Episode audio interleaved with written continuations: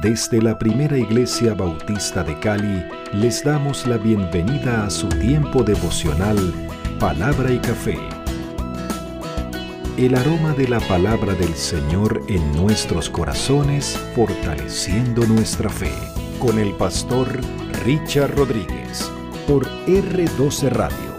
Más que radio, una voz que edifica tu vida. Bienvenidos.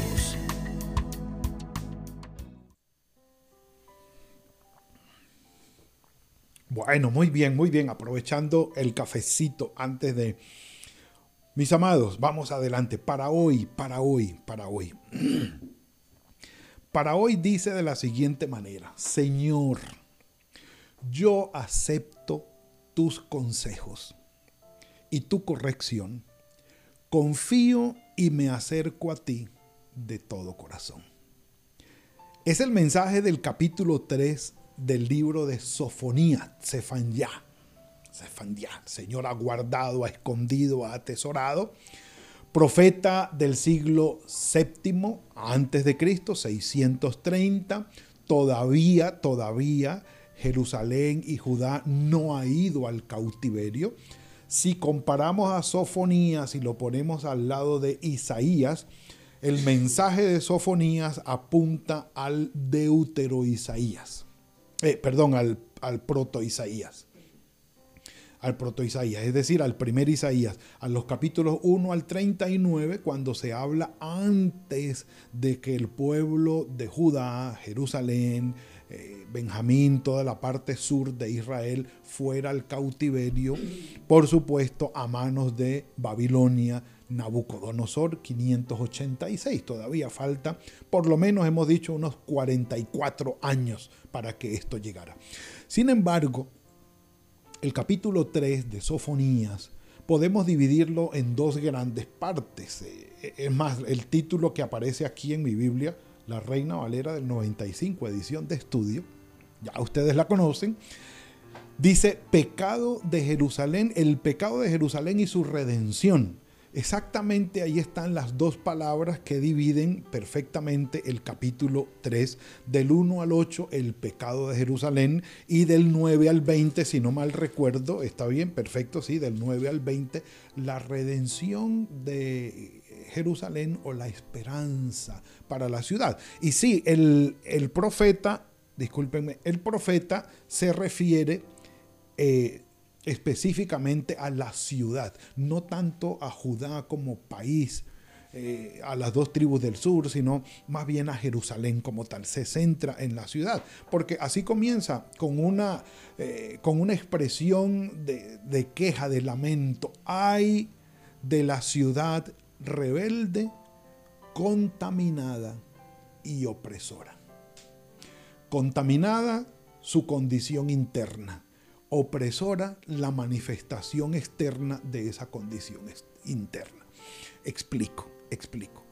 Cuando tu corazón, mi amado hermano, mi amada hermana, cuando mi corazón o nuestro corazón está contaminado, esa contaminación se da a conocer, se expresa, se exterioriza. Y la contaminación en pecaminosidad, pues no se puede expresar de otra manera sino en daño a aquel, eh, en, sí, en, heridas para aquel que está a nuestro lado. Lamentablemente hay de la ciudad rebelde, contaminada y opresora. Sí, eh, es, algo inevitable, es algo inevitable. Por eso debemos tener mucho cuidado con qué alimentamos nuestro corazón, porque de la abundancia del corazón habla la boca, porque del corazón salen los homicidios, los adulterios, las mentiras, los engaños, todas las heridas y todos los daños que podamos hacerle a los demás. Entonces tenemos que estar muy, muy, muy atentos con qué alimentamos nuestro corazón y nuestra alma, porque estaríamos contaminándola probablemente, y esa contaminación va a afectar a quienes están a nuestro lado. Por eso no hay nada mejor que tomarse un muy buen cafecito, que esto no contamina, sino que bendice. Mm. Y el que no, y el que diga que no, que el Señor lo perdone. que el Señor lo perdone. Vamos a saltar el versículo 2 porque es nuestro versículo. Ya estamos hablando de la contaminación, estamos hablando de la pecaminosidad de Jerusalén, estamos hablando de lo mal que está la ciudad por dentro y cómo manifiesta ese pecado, cómo lo manifiesta. Mire, versículos 3, 4 y 5, los príncipes, los jueces, los profetas y los sacerdotes torcidos, por así decirlo, contaminados y dañando también a la gente. 5. El Señor es justo en medio de ella, no cometerá iniquidad. Cada mañana al despuntar el día emite sin falta su juicio, pero el perverso, y aquí sí pone una frase, son unos sinvergüenzas. Dice, no conoce la vergüenza. Digámoslo muy diplomáticamente hablando, no conoce la vergüenza. Son unos sinvergüenzas. O sea, no les importa entender que son pecaminosos, que ponen en práctica el pecado, que dañan a la gente buscando beneficiarse ellos. No, no, no les importa, en verdad no les importa. Y me gustaría el versículo de, los versículos del 1 al 8 que estamos leyendo, Miren, miren lo que quiero compartir con ustedes. Este pasaje, la primera parte, el pecado de Jerusalén, este pasaje anuncia el juicio de Dios sobre la ciudad de Jerusalén. Ay, ay. Y el versículo 2, que más adelante vamos a verlo. La ciudad eh, anuncia el juicio de Dios sobre la ciudad de Jerusalén, sobre los jefes, los jueces, los profetas y los sacerdotes, es decir, todo el liderazgo y sobre todas las naciones. Hace un, eh, digamos, propone un alcance mundial. El poema afirma la justicia del Señor, versículo 5, contraponiéndola a la corrupción de la ciudad y a los abusos cometidos por las clases dirigentes. Versículos del 1 al 8. Y aquí estamos.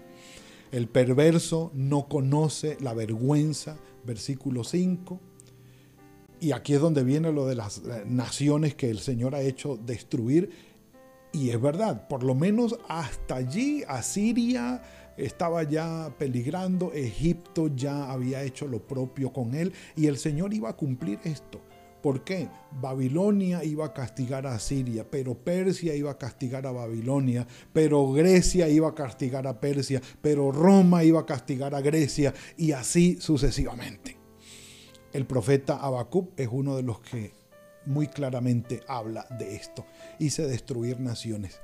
Y mire que en medio de todo lo que el Señor hace, dice sus habitaciones están asoladas, he dejado desiertas sus calles creo que alcanzamos a ver algo de esto no hace mucho, desiertas las calles y los aeropuertos, esto era algo de miedo verlo, hasta no quedar quien pase por allí, solo, solos. Sus ciudades han quedado desoladas, no ha quedado ni un hombre ni un habitante.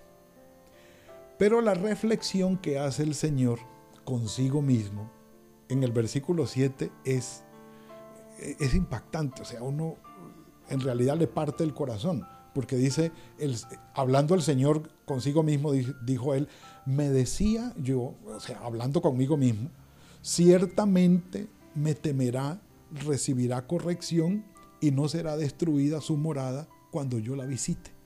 O sea, como cuando el padre castiga al hijo, lo reprende, lo exhorta, lo disciplina, y el papá lo ve y dice, bueno, ahora sí mi hijo ah, yo creo que ahora sí se va a enderezar, ahora sí. O cuando el hijo eh, sale y se lleva una experiencia dura al punto que es sacudido y prácticamente su vida puesto en peligro y, el papá lo ve llegar todo ah, dañado y todo herido y dice, bueno, ahora sí mi hijo ah, va a enderezar su camino, va a reflexionar y ahora sí va a cambiar su vida después de todo esto. Dice el Señor, yo me decía eso, mas ellos se apresuraron a corromper todos sus hechos. Como quien dice, esa platica se perdió, no sirvió de nada. Por tanto, esperen, me dice el Señor, hasta el día en que me levante para juzgarlos a ustedes, porque mi determinación es reunir a las naciones, y esto es duro, esta parte, juntar todos los reinos, mire cómo lo dice, para derramar sobre ellos mi enojo, todo el ardor de mi ira, es decir, el juicio, llamarlos a cuentas y darles su justo merecido, ni más ni menos, lo que merecen, lo que merecen. Sembró vientos, cosecha tempestades.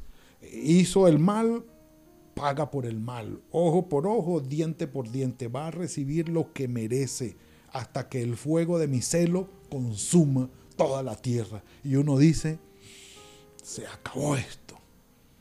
Se enojó el Señor y ahora sí.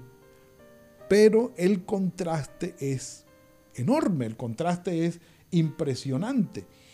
Desde el versículo 9 hasta el 20 son palabras de esperanza y de redención.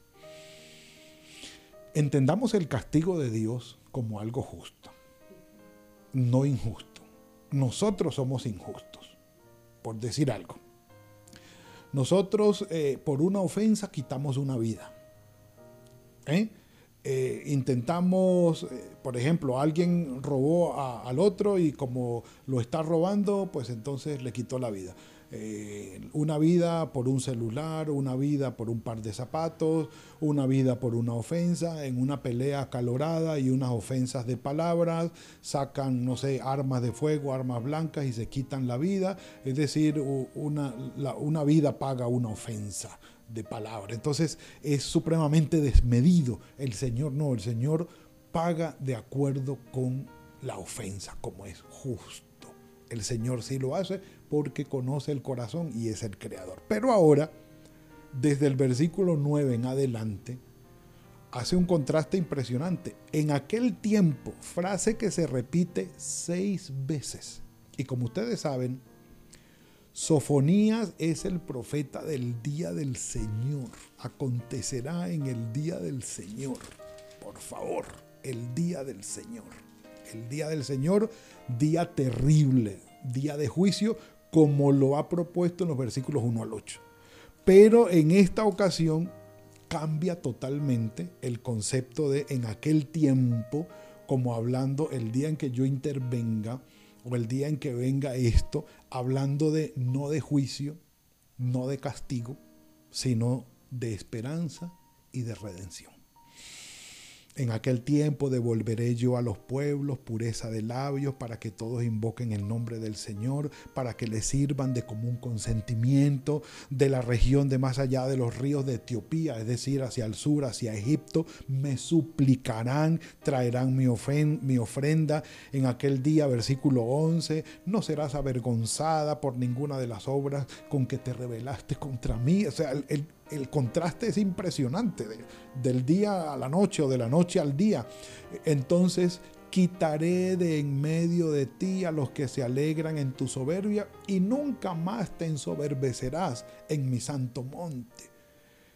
Versículo 12 y 13, geniales, y dejaré en medio de ti un pueblo humilde y pobre, el cual confiará en el nombre del Señor. El resto de Israel no hará injusticia, no dirá mentira, ni en boca de ellos se hallará lengua engañosa, porque ellos serán apacentados y reposarán y no habrá quien los atemorice. De los versículos 12 y 13 tengo un comentario para compartirles donde habla del resto de Israel. El resto de Israel no hará injusticia. E-, ese resto, o sea, lo que quedó. La eliminación de los rebeldes y soberbios. Versículo 11 hará que el futuro pueblo de Dios esté constituido por gente humilde y sencilla. Es decir, por un remanente en el que no habrá injusticia ni mentira, que encontrará su seguridad únicamente en el nombre del Señor, pues pondrá toda su confianza en Él, porque saben que nadie fuera del Señor está realmente dispuesto a prestarles ayuda. Esta parte, versículos 12 y 13 del, del capítulo 3, nos hablan de ese remanente. Y por lo menos explican el por qué el Señor elimina a los, a los injustos y a aquellos malvados. Una limpieza, el Señor en su poder puede hacerlo Pero los versículos 14 en adelante, por lo menos hasta el 17, me traen muy buenos recuerdos, porque habla ya de lo que es el ejercicio de disfrutar de la esperanza y de la redención del Señor. Aquel que disfruta, que recibe la esperanza, que la hace realidad en su corazón y vive la redención del Señor, por lo menos ahora en nuestro Señor Jesucristo, Canta, hija de Sión, da voces de júbilo, gózate, regocíjate de todo corazón, hija de Jerusalén. El Señor ha retirado su juicio contra ti, que fue lo que hizo el Señor eh, Jesucristo. El Padre lo hizo en nosotros, retiró el juicio contra nosotros. ¿eh? Ha echado fuera a tus enemigos, el Señor es rey de Israel en medio de ti, no temerás ya ningún mal. En aquel tiempo se, dirá a Jerusalén, no temas, Sión, que no se debilite en tus manos. Y yo sé que mami recordará aquí la canción. El Señor Jehová está en medio de ti, Él es poderoso y te salvará. Se gozará por ti con alegría, te llenará de amor o callará de amor, se regocijará por ti con cánticos. Como en día de fiesta, apartaré de ti la desgracia, te libraré de lo oprobio que pesa sobre ti. En aquel tiempo yo apremiaré, es decir, eh, eh, perseguiré a todos tus opresores. Salvaré a la oveja que cojea y recogeré a la descarriada. Cambiaré tu, su vergüenza en alabanza y renombre en toda la tierra.